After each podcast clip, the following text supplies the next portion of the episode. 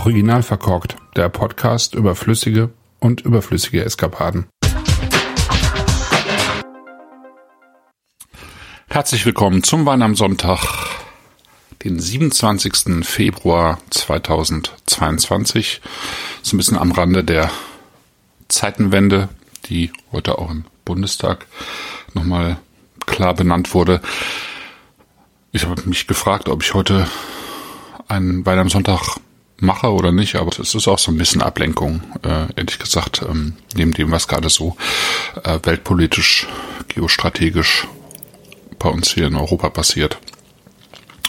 Und da passt der Wein, den ich mir ausgesucht habe, sehr gut, weil es ein Wein ist, der berührt und ich glaube, der einen, einen einfach nicht, also mich zumindest einfach nicht kalt lässt. Es ist etwas, was, was äh, mir nahe geht als Getränk. Und äh, das passiert mir nicht bei jedem Wein.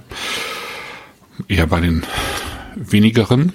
Und ähm, deswegen war es eine ganz gute äh, Entscheidung, den heute vorzustellen. Äh, dass mich dieser Wein berührt, das wusste ich jetzt schon vorher, weil ich ihn schon am Dienstag geöffnet habe und äh, ihn jetzt über die letzten Tage einfach immer so ein bisschen Schluck für Schluck getrunken habe.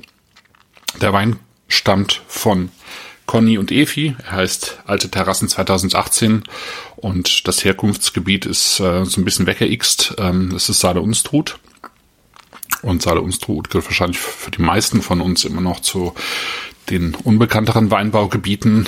Ähm, sind eben nicht die Gebiete, die Lagen, die ähm, eben äh, die Top-Namen haben. Ja, das sind nicht die Lagen, die äh, häufig äh, im VDP zu sehen sind, aber es sind ähm, alte Weinbaugebiete an Saale und Unstrut und ähm, viele alte Weinberge, äh, wunderschön gelegen.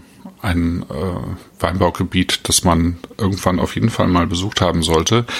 Und ähm, der Conny oder auch Konrad Budrus, der kommt aus dieser Ecke aber eben nicht aus einer Weinbaufamilie. Und ähm, insofern musste er sozusagen erst zum Wein finden und das hat er, soweit ich das weiß, eben erst äh, irgendwann dann getan, als er einem äh, Verwandten von ihm so ein bisschen ähm, ausgeholfen hat, der eben seine Weine damals noch zur Genossenschaft gebracht hat. Also klar, ne, Saale Unshut liegt im Osten, ähm, alles war vergemeinschaftet bis zur Wende, dann hat sich das im Wesentlichen wieder aufgespalten. Und ähm, ja, äh, Conny hat sich so, so sein Geld äh, verdient eben. Ähm, dann eben auch bei dem Freund mit im Weinberg gearbeitet und äh, hat sich angefangen, eben wirklich dann auch näher und tiefer für Wein zu interessieren. Und hat dann eben versucht, das Ganze zum Beruf zu machen, indem er eben einen Weinbautechniker in Würzburg gemacht hat, dort eben auch ein paar Kollegen ähm, getroffen hat, die so ähnlich denken wie er, ähm, nämlich ähm, Wein so natürlich wie möglich zu machen.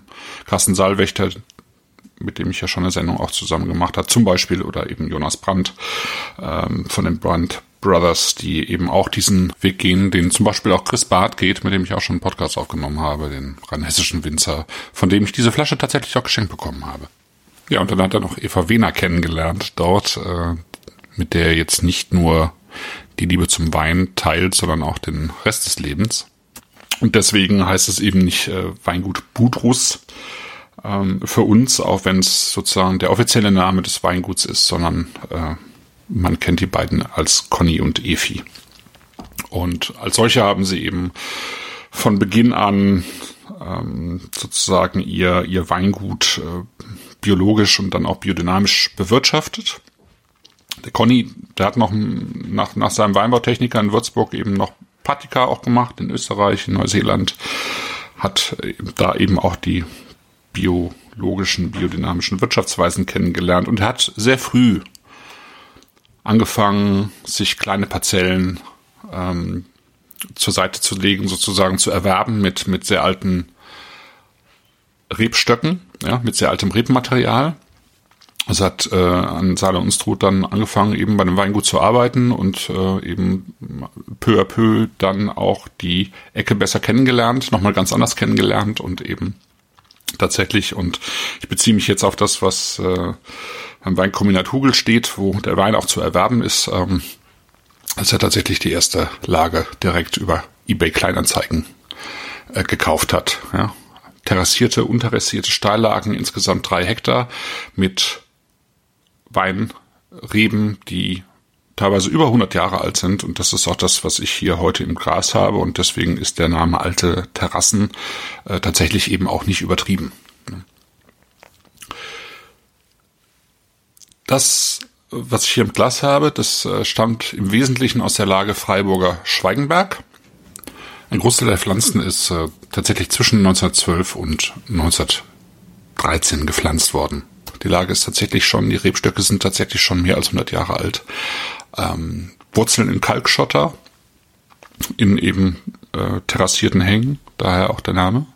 Und die Stockdichte dort liegt bei über 12.000 Stück pro Hektar. Das ist ähm, definitiv burgundische Pflanzung, ja, also das ist das, was, was, wo man heutzutage auch wieder ins Burgund schaut oder auch in, in den letzten Jahren, wenn man sich überlegt hat, ich lege einen Weinberg an, ähm, wie mache ich das? Ähm, dann ist man auch hierzulande zunehmend wieder dazu übergegangen, äh, sehr eng zu, sehr dicht zu pflanzen, ja. Also es gibt hier auch Weinberge, die so vor 20, 30, 40 Jahren gepflanzt wurden, die haben eher so 6000er Stockdichte oder 5000 und sind dann auch mechanisch äh, viel besser zu bearbeiten. Aber ähm, die bessere Qualität resultiert aber eigentlich eher daraus, dass die Pflanzen sich sozusagen gegenseitig auch äh, in, in Konkurrenz setzen. Die Trauben wurden zusammen gelesen, 70 Prozent gute Edel, 30 Prozent Silvaner in einem gemischten Satz. Auch das äh, finde ich äh, super spannend. Also nicht nur, dass das Weinberg so alt ist, sondern eben auch die diese beiden Rebsorten zusammen. Wo hat man das? Ich kenne keinen anderen Weinberg, ehrlich gesagt persönlich, ähm, wo ich gute Edel Silvaner im gemischten Satz hätte in dieser Form. Und äh, die Trauben wurden dann zusammen gelesen und ähm, eben mit den Stielen eingestampft mit den Füßen und nach drei Tagen Maischestandzeit dann mit einer Korbpresse abgepresst und im Holzfass von, ich glaube, dem letzten Küfer, den es in der Ecke dort noch gibt, aus Eiche, die eben dort auch äh, in der Region wächst, spontan vergoren und auch äh, ausgebaut. Und man sieht es sehr schnell äh, an der Farbe, dass hier Maischestandzeit mit dem Spiel war. Es ist goldgelb. Aber man sieht auch direkt, dass keine Filtration oder Schönung mit dem Spiel war, weil der Wein eben auch so eine ganz leichte Trübung noch hat. Und er gehört zu diesen, zu diesen Weinen, die, ähm, die man aufmacht und in die man sich, glaube ich, also wenn man es mag, vom ersten Moment an verliebt und äh, die Liebe hört auch nicht mehr auf. Ähm, auch wenn sich der Wein eben über Tage hinweg, also schon über Minuten und Stunden, aber auch eben über Tage hinweg immer wieder verändert und äh, changiert. Und deswegen sind alle Beschreibungen, würde ich sagen, dieses ähm, Weines auch nur eine Momentaufnahme. Meine Momentaufnahme jetzt so nach vier, fünf Tagen eben ist, dass ich hier eine, dass der Wein jetzt entspannter ist. Ähm, so ein bisschen laid back, dass er äh, einen, einen deutlichen Quittenduft besitzt. Also es ist eine, eine reife Quitte im, im Glas, aber auch so ein bisschen was von Möwenapfel samt äh, Schalen, so ein bisschen Birne. Also alles, was, was irgendwie mit, mit einem reifen, teilweise Mürbenkernobst zu tun hat, ist hier mit drin. So ein bisschen was von ähm, zitrischen Noten auch, ist auch mit drin, definitiv. Und ähm, äh, auch eine Kräuterwürze, eine, äh, ja, auch so eine ganz leichte Safranwürze würde ich, würde ich hier sehen und riechen. Und dann ist da im Hintergrund auch noch ein Holz, was in den ersten Tagen ähm, auch prägnanter war, was sich jetzt so langsam zurückgenommen hat. Am, am Anfang hatte man ähm, eine sehr schöne, so eine Karamellholznote ähm, mit drin, die sehr appetitlich war. Die hat man hier immer noch, aber eben nicht, nicht mehr so deutlich wie in den ersten Tagen. Gleichzeitig wirkt der Wein im Duft frisch. Ja? Frisch und saftig. Das ist eigentlich ähm, das, was, was noch mit dazukommt. Das ist ein 218er Jahrgang, das ist ein Jahrgang, den man nicht mehr kaufen kann. Also insofern rede ich ausnahmsweise mal über einen Wein, ähm, den man nicht mehr in diesem Jahrgang kaufen kann, aber eben in einem aktuellen Jahrgang. Aber ich wollte, wollte einfach ähm, heute drüber sprechen.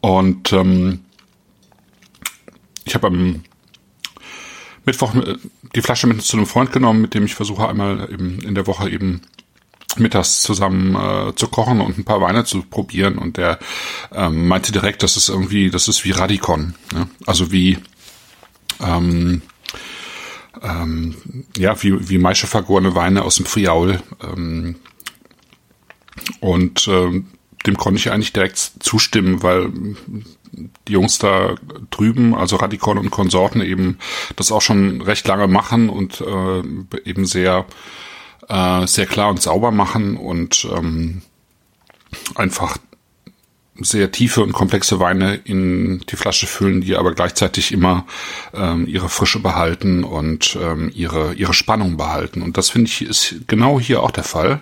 Tatsächlich, dass es ein Wein ist, der durch die meiste Standzeit einen leichten Gerbstoff hat, der eine eine Tiefe in der in der Hefe hat. Ähm, auf der er lange gelegen hat, ja, eine, einen Körper auch äh, äh, besitzt, dadurch eine, eine, auch eine Festigkeit, eine, eine innere Festigkeit äh, dadurch bekommen hat. Die Säure ist äh, präsent, das ist eine, eine, eine stabile, klare, frische Säure, aber auch eine seidige, reife Säure. Das passt gut zu den beiden Rebsorten sozusagen aus dem Weinberg, aber eben natürlich auch zu dem Jahrgang. Aber es ist halt äh, tatsächlich eine reife Säure, die den Wein trägt und die ähm, zusammen mit einem gewissen mineralischen Anteil, den der Wein äh, eben auch zweifelsohne besitzt und Trockenextrakt, ähm, dem Ganzen einfach sehr viel ähm, Energie und Lebendigkeit verleiht. Und ähm, dann kommt eben diese, diese gelbe, äh, Frucht mit dazu, die reif ist, aber eben nicht überreif, die, die immer noch eine, einen gewissen knackigen und frischen, saftigen Aspekt hat.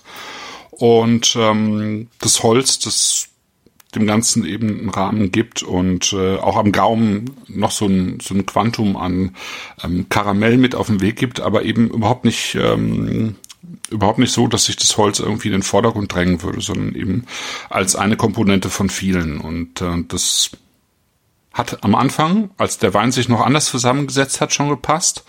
Und es passt jetzt äh, nach all diesen Tagen immer noch. Und ähm, ja, das äh, finde ich einfach sehr schön. Und mehr noch, ich, ähm, ja, es berührt mich einfach, weil es äh, ein Wein ist, der einen, einen mitnimmt, der einen einlädt, der einen so ein bisschen auch umsorgt und umhegt, weil er vielleicht auch durch den Jahrgang einfach eine, eine Wärme in sich trägt und trotzdem eine Frische, die äh, super schön balanciert ist und ähm, ja, in sich ruht.